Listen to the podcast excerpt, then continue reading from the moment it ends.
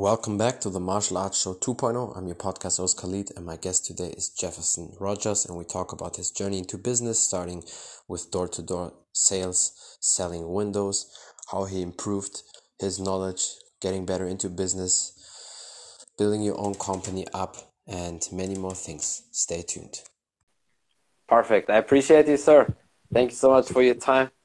I really, really appreciate you, especially when you sent me the message and said, you know, because that really means you were really looking through my podcast when you said my English improved and all that and all these episodes, because you're one of the big league players. So now I'm getting close to these people, and one day I will catch Brad Lea as well.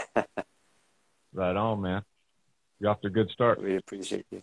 Yeah, I really appreciate you. I mean, when you want something, you really have to put in the work. I mean, that's no secret for you. That's your daily habit anyway. And yeah, I would just say we can start. Um, tell people who you are and a little bit about your background, sir. My name's Jefferson Rogers. I got my sweet backdrop behind me so everybody knows. But uh, from a little town called St. George, Utah. Born and raised out here. I, I moved away for about 10 years to go to school out in Arizona. And for the last four years, I've been running a replacement window company here in Utah. And we started from zero back in March of 2018. And we're getting ready to finish off 2021 at about 16 million in sales. And we do primarily awesome. all door to door replacement windows. We go into neighborhoods where, you know, typically 15 years and older for these homes that have really bad windows and go talk to them about upgrading to something a little bit more energy efficient and mm-hmm. cosmetically a little bit more appealing. Save money on your energy bills, save years and years of life on your AC and your furnace, make your home more comfortable, add some equity to the home. And we got big plans for the future. Yeah. by 2027, our goal is to have just completed a $200 million year in sales for that year. That's awesome. Yeah. I mean, with your work ethic and the skills you have, that's no surprise. It will definitely happen, sir. And speaking of door to door, I mean, I think that's something what's very interesting for a lot of people. I know Germany and America is very different when it comes to business because I, the one thing I noticed in America, you can, you know, sell something to people easier because in Germany, people are very cold I'm not saying it's impossible because we have a lot of you know good salespeople, but trust me, when you talk to German people, when you just smile at them and say hello, they look at you like almost you committed a crime. So I always thought like, like damn, if I'm in America, I would sell like just everything to people because in America yeah. it's like you you way more open to things. Like when when you talk to somebody, you see oh cool jacket, and then you immediately have a conversation. In Germany, it's not really happening. Yeah, especially in Utah. I mean, I've, mm-hmm. I've knocked doors in in a couple of different states. Utah is, is a really good representation of that because we always get good responses. You always get smiling faces, and that's good. And sometimes yeah. we forget because of how good we have it, how mm-hmm. different it is in other parts of the world.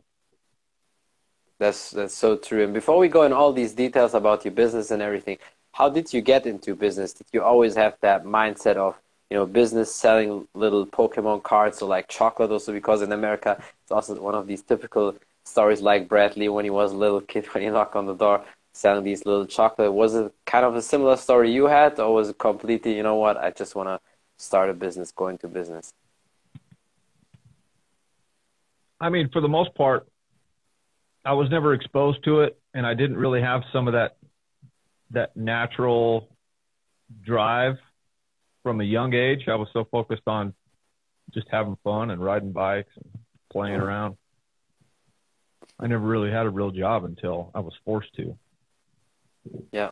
So the the entrepreneurial spirit never got really injected into me until much later in life when I started getting exposed to other people that were doing it and saw the possibilities for myself in sales specifically.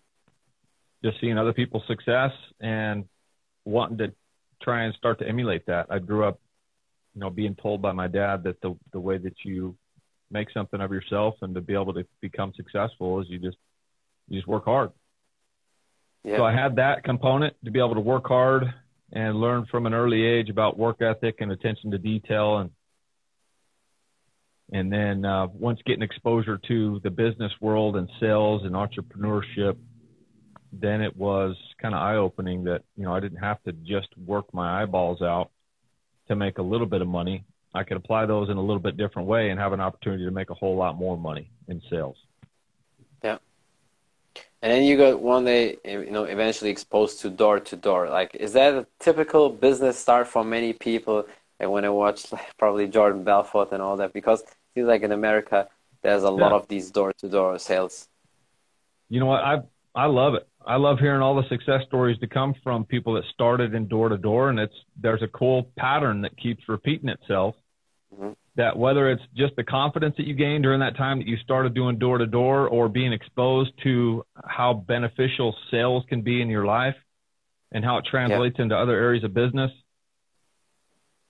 I yeah. I recommend that if you haven't done door to door, doesn't matter where you are in your life, if you're stuck and you're doing something that you don't enjoy if you were to get out of your comfort zone and take a step back and get involved in in door to door, whether it's in windows or meat sales like Jordan Belfort, it's it's uh, the type of experience that you can't get anywhere else, and it it really tests you as a human being True. in your ability to overcome and to stick to something difficult and challenge yourself because what I found is that most people just aren't willing to stick it out long enough to to get the benefits from it. But if you are, it'll completely change your life. Yeah, that's so true. And one thing I noticed because my background is in martial arts as an athlete, and maybe I always had the the grind, the work ethic. But I was really surprised when I was in contact with people who do business and do it for a couple of years that they have absolutely zero discipline. Especially the people who uh, went into door to door and then many companies at the beginning they they pay them a little bit. So that's like the survival money. If they don't come to that certain money they need to get more. That's for for them to survive. That's how a lot of companies here in germany operate. And it seems like some people they're just happy with that little payment. It's just a thousand bucks. It's nothing but it's just for you to survive. And i'm always like that like guys what's what's wrong with you? I mean that's that's business. That's not playing around but maybe when I look at these people, I mean, you also have an athletic background. If people check you out, I mean, they see your shape and everything. But I was always like, what's wrong with these people? They have no drive, no discipline, and they talk about business, but at the same time, they look like shit. They're fat, overweight, so there's also no surprise. Because, in my opinion, if you don't have your body in control, how do you want to control your business? Yeah, that's right.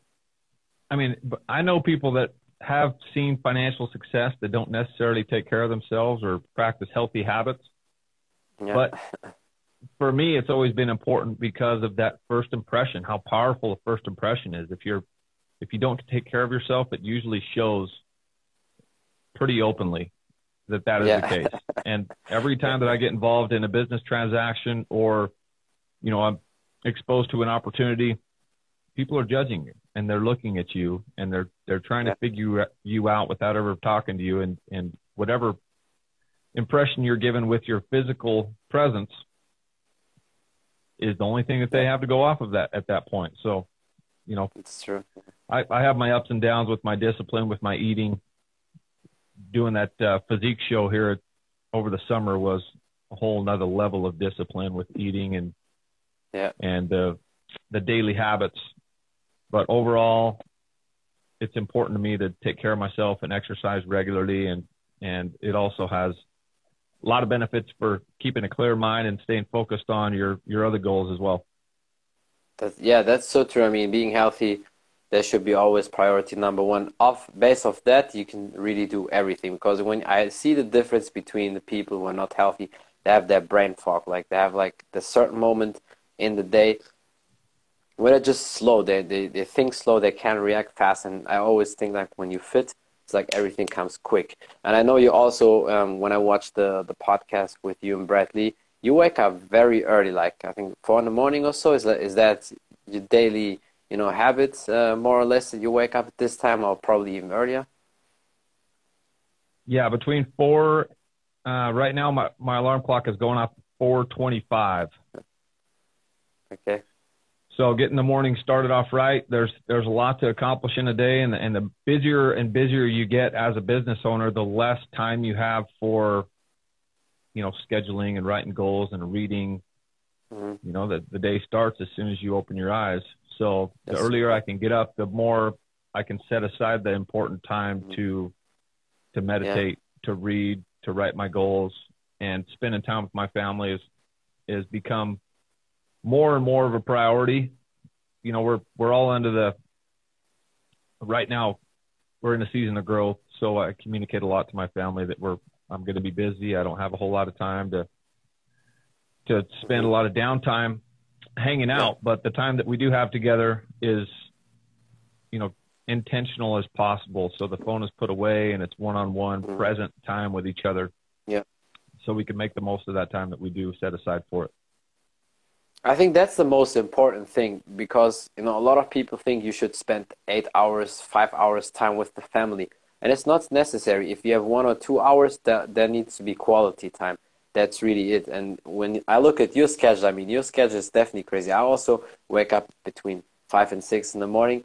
Then I think to myself, and that's why I'm happy that I can talk to you today because it seems like you're the master of of the schedule. Because sometimes I have so much on the plate my brain is always like that. I have to finish it. I cannot sleep before I didn't finish it. And then sometimes it's like midnight or one in the morning. But I don't really like to sleep that late because, you know, I still think like an athlete, you know, sleeping early, waking up early because you need that recovery. How do you manage that? Because that's really my little struggle because the podcast is still very important for me. And I do all my work and my workouts and everything. And then podcast is usually between like 9 and 10, 11 p.m. because Germany and America, we have always six to nine hours time difference. But I still have to do it, especially if I have amazing people like you on the podcast I can't pass by. So how do you deal with all that, you know, and then still being fit and having good recovery? Yeah, it's important, man. The the sleep has become more of a focus for me. So if, if you are going to get up early, you just got to go to bed early. You got to schedule everything out and be intentional with your time. And you know, I also work with with medical practitioners that help me with all of my my hormone levels and my vitamin levels. So, you know, whether I'm getting 3 hours of sleep or 6 hours of sleep, I know that I'm doing all of the other important things to make sure that my health is in line with the exercise and the, the diet and, and the supplements that I'm taking. Yeah. And you probably have very good testosterone levels anyway, because when somebody, that's always an indicator when somebody is fit, even that person just slept four hours or five hours and has a lot of energy, that's always an indicator your, you know, testosterone levels are very good, are very high. Yeah, so far, every test that I've done has always showed my testosterone levels as being in the, the upper ranges. Mm-hmm. There's there's some other areas that I struggle in a little bit with my vitamins and my adrenals. You know, some of that starts to take a toll with business and drinking lots of caffeine and stress levels and but uh, that's why I work with a doctor closely and get my my test done every three months so I'm keeping track of that stuff and I know what is the next area that I need to focus on and that's Yeah. you know as fast as I'm going as hard as I'm going as as the next couple of years don't look like slowing down much so I got to have all those things working together so I can have the energy to keep Yeah. going at this pace Yeah. for as long as I want to go Mm-hmm. But the thing is, speaking of energy, I think when you really love something, it's and people sometimes can't explain it because I never took any drugs and I never would take any drugs. I didn't even drink some, not even alcohol like that. And people always ask me, why do you have so much energy and it seems like you take something? It's, I think one thing when you really love what you do, and the other thing when it's so- much your passion, you hype yourself up a little bit. You know, it's in your brain like something is is happening.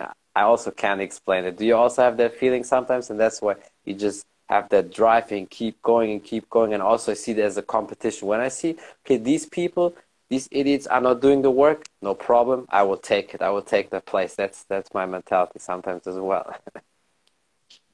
Yeah, shoot, man. When you're when you've got enthusiasm about what you do every day, you don't have to take anything to yeah. to up your energy levels. I mean, I have a hard time going to sleep at night because my mind doesn't slow down. yeah. But then, you know, if you're, that's a pretty good indicator too. If if you don't have that feeling, if you're lacking energy, you got to really take a look at what you got going on in your life because if it doesn't get you excited and enthusiastic about the next day and the next opportunity, yeah, you either need to resell yourself on what you're doing or you got to find something else. Yeah, that's very interesting. I saw the video uh, about reselling yourself the other day, and it's, I mean, that's perfect. I think that's perfect for door-to-door people, especially because a lot of people probably don't believe in their product. So when they do that and it's not really working, they think like, "Oh shit, what's what's wrong?" And basically, that's probably one of the reasons. Yeah, absolutely. I mean, it has a lot to do with what you're selling. In my industry, in windows and home improvement, we've we've got something that's that's special, that's easy to stand behind and to get excited about, especially with our culture and how we talk about it and the energy and enthusiasm that all of the management has for it. Yeah. But there there's some things like you know selling pest control or or selling security systems in a in a relatively safe neighborhood. There's a lot of these things it's hard to get that enthusiasm and excitement and conviction behind. Yeah. So if you're there you have to find a way every single day to accomplish those, whether that is the case or not. Otherwise, you're out there just spinning your wheels trying to sell something that you don't truly believe in. And then when you're out there talking to people, it comes across, whether you think it does or not, they're subconsciously picking up on your lack of conviction for what you're out there selling. Mm-hmm. So every day, if you are a salesperson, you have to resell yourself on what you're doing so you can show up to every single interaction with the most enthusiasm and conviction possible to give yourself a good chance every single time you talk yeah. to somebody. Mm-hmm. And what are you doing when somebody is saying no? Because no is not necessary no. That means more information. Of course, there's certain people they just you know immediately when you knock on the door, they close the door and then you just move on, right? So yeah, that's that comes with time and experience and practice. But that's that's part of life is rejection. And the more that you've dealt with it, the better you handle it. But you can also speed up the process and being able to handle it better by doing training and surrounding yourself with people who have done it and have a, a better perspective on how to handle it. Because every especially in door to door. It's one of the toughest industries out there because of the amount of a rejection that you're dealing with. You can mm-hmm. talk to hundreds and hundreds of people every day, and very few of those people are going to want what you're yeah. out there offering. So all the rest of them are either going to be no, or they're maybe on the fence. Mm-hmm. And you got to have some resilience, and it comes from training and developing your mind to be able to handle it and repetitions and being in, in a good environment. There's a lot of a lot of different components to being able to handle that well. One of the most important being the training that you do outside of being out there in the field. So yeah. when you show up in front of a customer, you're already prepared and you're never practicing on a customer. Yep. Yeah, because then it's already too late. And I think a lot of people they miss the training. And it's like with everything, they never do the extra mile. They just you know, do what everybody's telling them, and that's it. But I think if you do what everybody's doing, and most people just average or not the best at sales, that's no surprise you get the same results. And for me, it's very important every day I have to seek new information. I look up things, what you say, or Brad Lea, or other, you know, great people, and I every day have to learn something new because I know the other people they will not do it, and that's perfect for me because then I can just you know take the spot and it's yeah. sometimes it's it's crazy and it's funny at the same time because sometimes I think like maybe I'm a psycho because sometimes I'm, I'm happy that other people they're not doing that because that's for me easy then I just take their spots but that's maybe it's also the competition mindset I have from martial arts could be also the reason. Well I think realistically there's a reason why there's so few people when you look at the entire world population that are that are successful. It's because yeah. of the doing the extra. Most people are just going to do the minimum, just enough to get by. That's kind of how we started out the call. Was you know, people are so content just being average and ordinary and making the minimums and being okay with that. But yeah. if you, if some people have it, some people don't. And if you don't have it, you can acquire it by the proximity to people that training, do have it and training yourself and developing that within within yourself. But if you do have it, then it, it is pretty easily to notice or pretty easy to notice when other people don't. Because it comes yeah. it comes naturally to us and some people it doesn't. They got to work harder for it.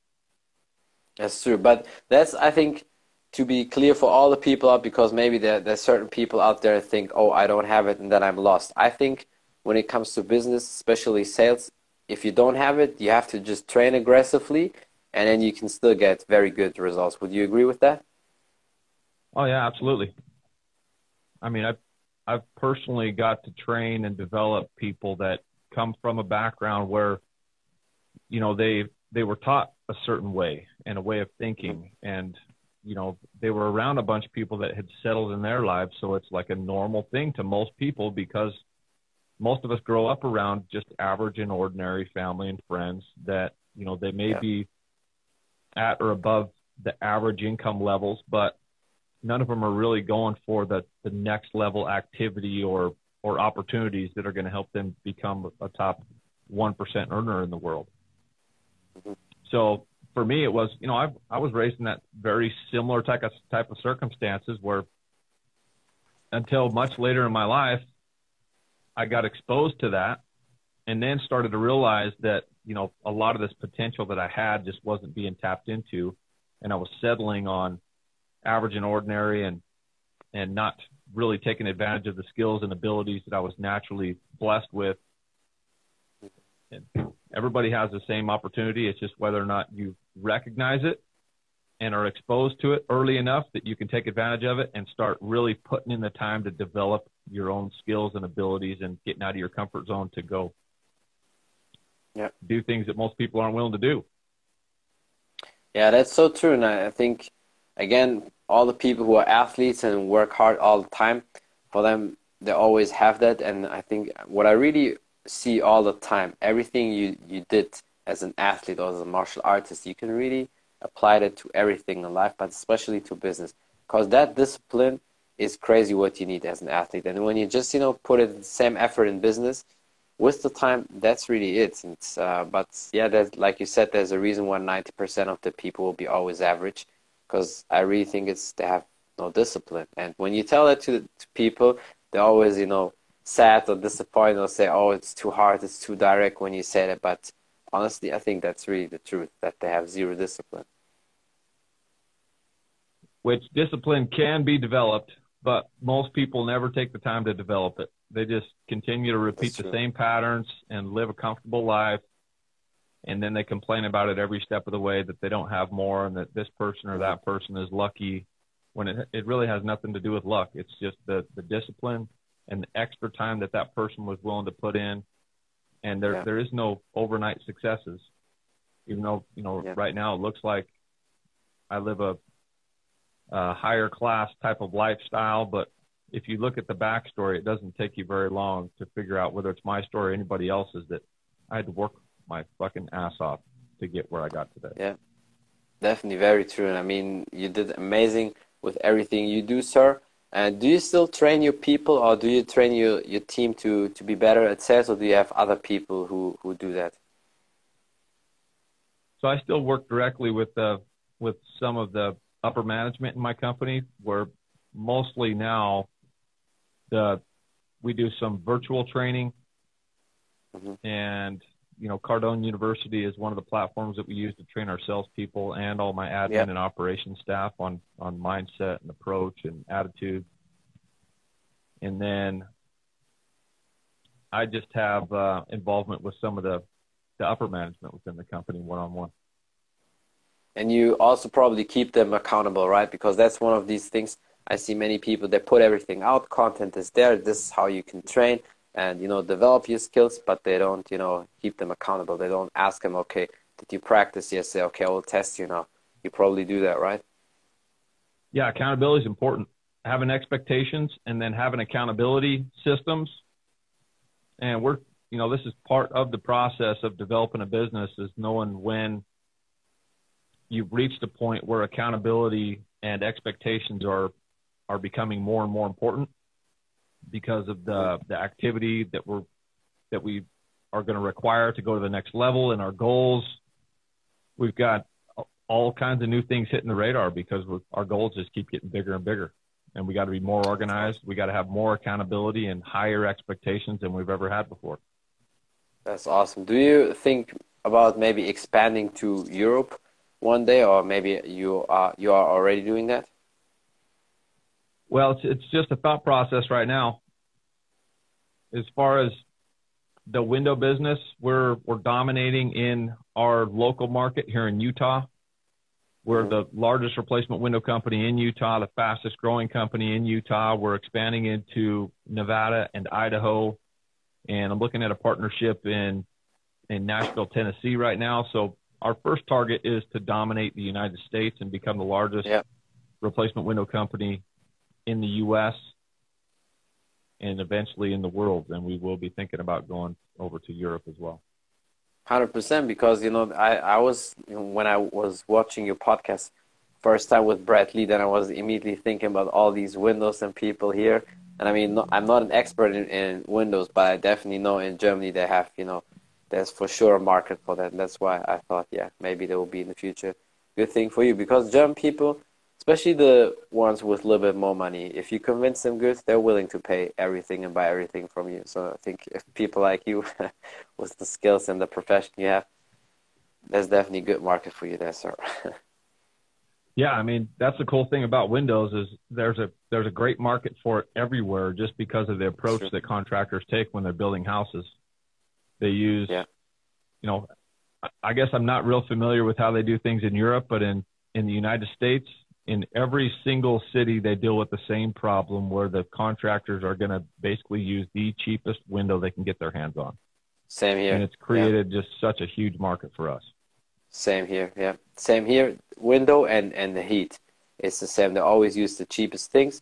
And that's why I think it's perfect market for you there. And I mean, I, I can't wait to see more and more of your projects starting. There's one thing I know a lot of the guys will hit me up and, and will tell me, why didn't you ask it? How do you train and eat, sir? Because, I mean, if people look at you, your shape is still incredible. You're, you're pretty, you know, shredded, but at the same time, have good amount of muscle. So, uh, yeah, how do you train? But also, how much do you weigh? Because that's typical guys' question. Guys always want to know, how tall is that dude? How much does he weigh? And stuff like that. so I'm just I'm right at six feet, and right now I weigh about 209 pounds. I'm, I weigh, I'm keeping a consistent weight right now, over 200 pounds for the first time in my life. Last last year, the most that I'd ever really maintained was 195. But but right now I've been uh, doing weights. So most everything that I do is weights. I've got some injuries that I've had to my legs because of my background in motocross that have limited me on the amount of running and yeah. impact that I can put on my legs. I actually just went riding motorcycles yesterday. And you can't tell right now because I'm sitting down, but if you were to watch me walk down the hallway, I'm hobbled a little bit just from the impact on my on my legs and and some nagging old injuries. Mm-hmm. So I'll typically do uh, weights throughout the week with a little bit of cardio mixed in, whether it's on the bike or on the treadmill, just a fast-paced walk up a hill.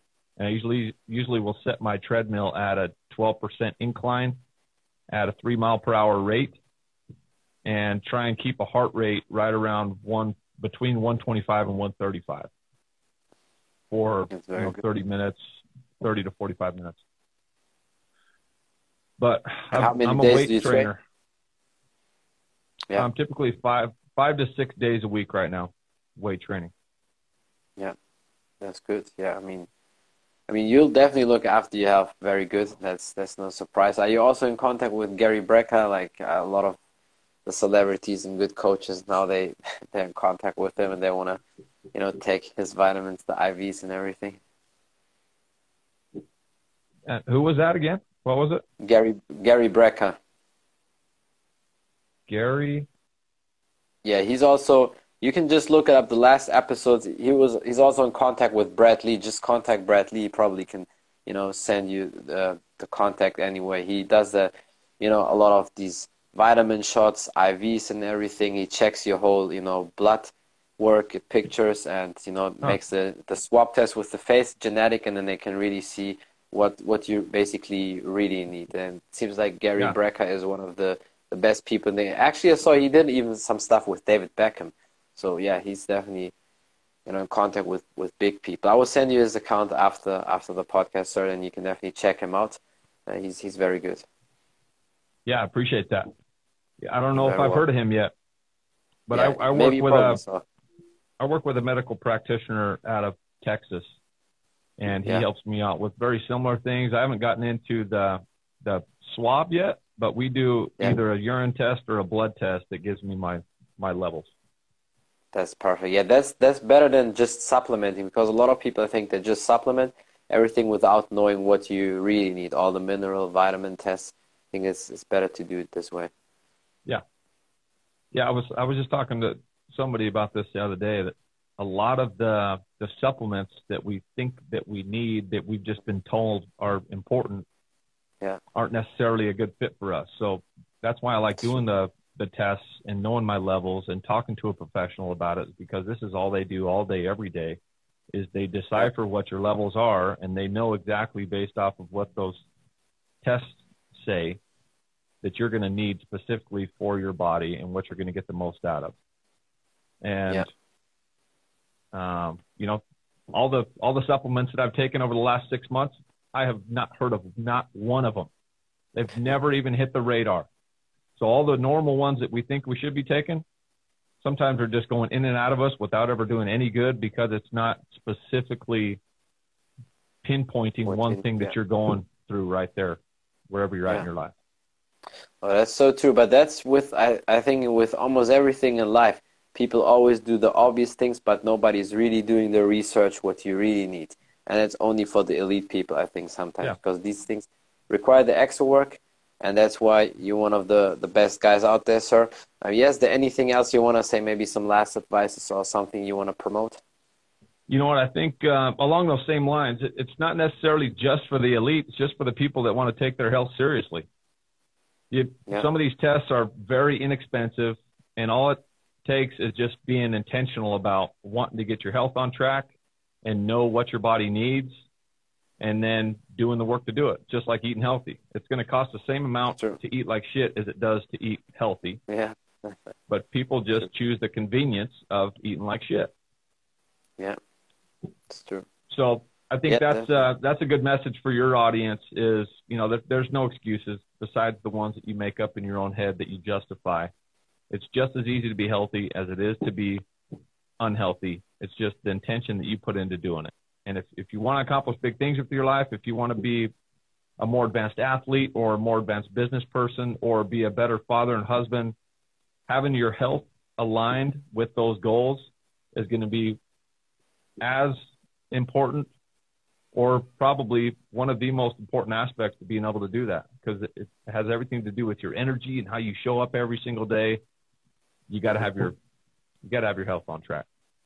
Yeah, that's that's so true. I well, sorry, I really appreciate you for, the time. I know you're very very busy. That that means a lot to me that you take off the time and we're really looking into my podcast and then deciding yes uh, we can do it because I know guys like you have so much to do in big business, and you know because you're contact and working and doing things with the big players like Brad Lea and all these other people. So I I feel very special that you took the time and do the podcast with me. I feel like step by step I getting closer to these Champions League people now.